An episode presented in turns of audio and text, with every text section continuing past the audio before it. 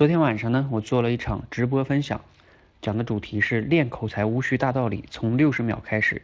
其中啊，谈到第二部分的时候，就是练口才的正确姿势里边，谈到训练阶段的时候啊，我最后呢给大家总结了一句话，叫聪明的人总是在拔苗助长，智慧的人呢总是在扎根减枝。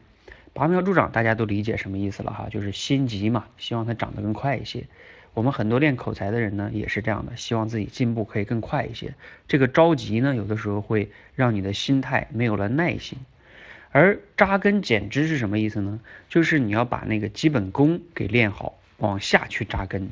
减枝的意思呢，是你要学会聚焦一项，一下子只练一项技能。比如说，对于音色呀、普通话呀，刚开始先不要那么在乎，你先把你流利的表达出去就可以了。所以记住，你是在拔苗助长呢，还是在扎根减枝呢？